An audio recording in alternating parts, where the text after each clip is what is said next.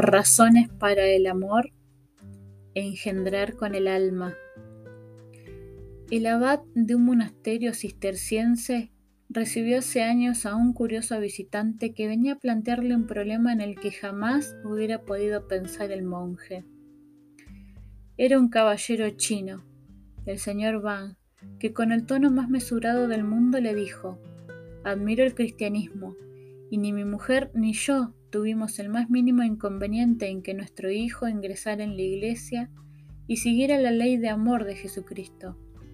Del mismo modo que nosotros hacemos todo lo posible por vivir según las reglas dictadas por Confucio. Pero cuando nuestro hijo se hizo monje, nos causó un gran dolor. Ya sabe usted que para nosotros la perpetuación de la familia es una ley absoluta para la pervivencia.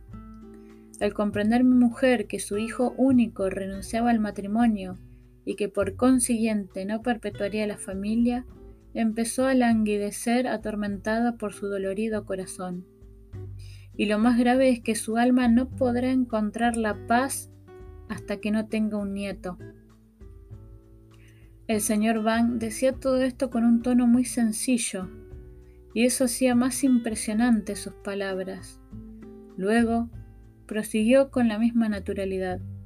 Solo hay un medio para devolver la paz y la calma al alma de mi mujer, y ese medio es que se permita que nuestro hijo abandone el monasterio por un tiempo, se case, engendre un hijo de su mujer, de suerte que el alma de su madre conozca el sosiego y la paz.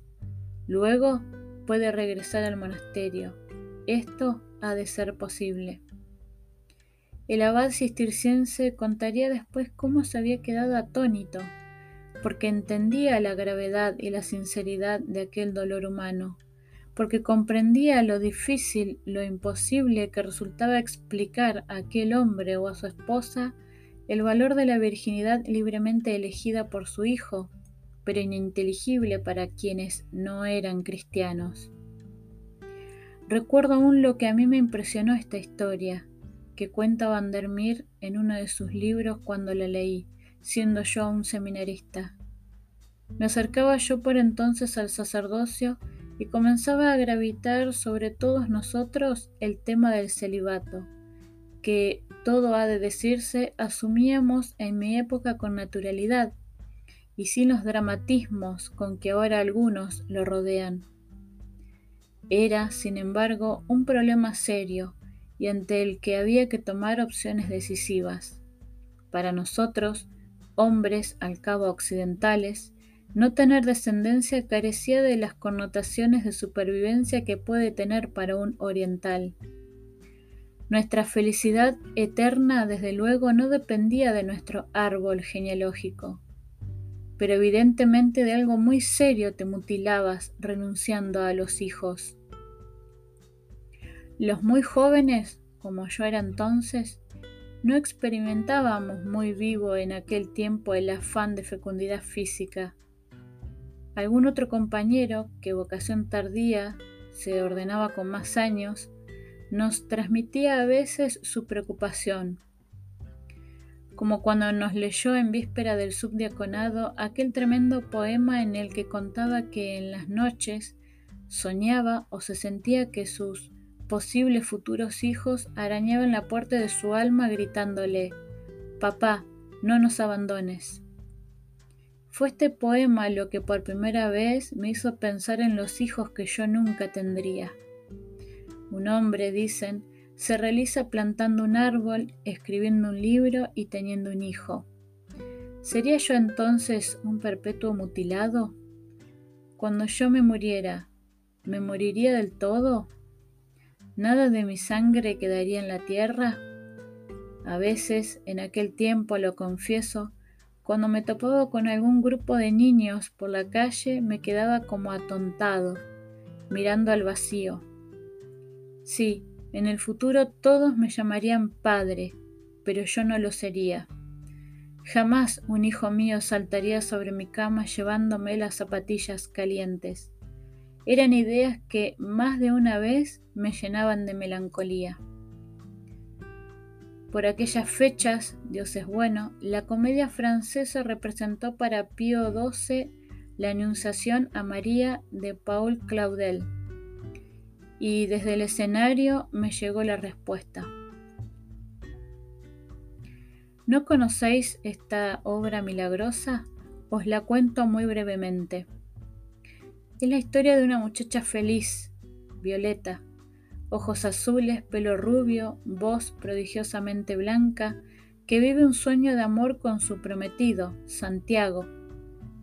En la historia de Violeta hay un solo recuerdo amargo, Pedro de Craón, un constructor de catedrales, porque la obra ocurre en la Edad Media, ha querido violarla siendo niña.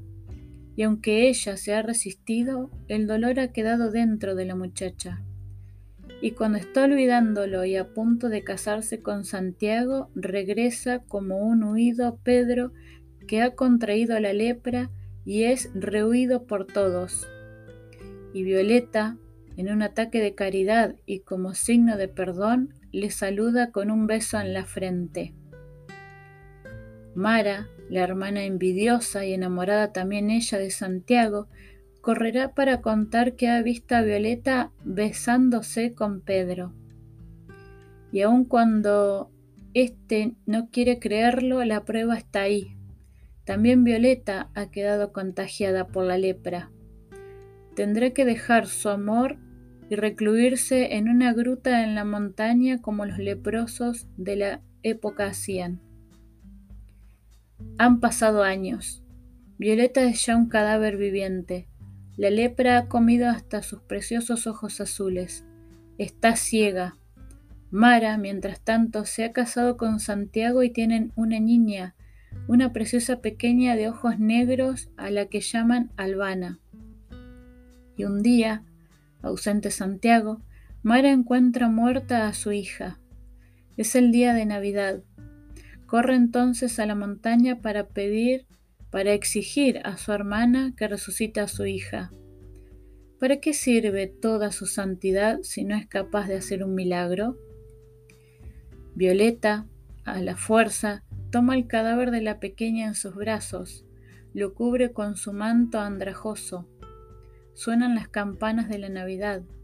De un convento cercano llega el canto de unas monjas. Puer natus et nobis, un niño nos ha nacido. Todo huele a Belén y a nacimiento, y en las manos de Violeta algo se mueve bajo el manto. Cuando Mara recupera el cuerpo, ya vivo de su hija, descubre que los milagros son dos.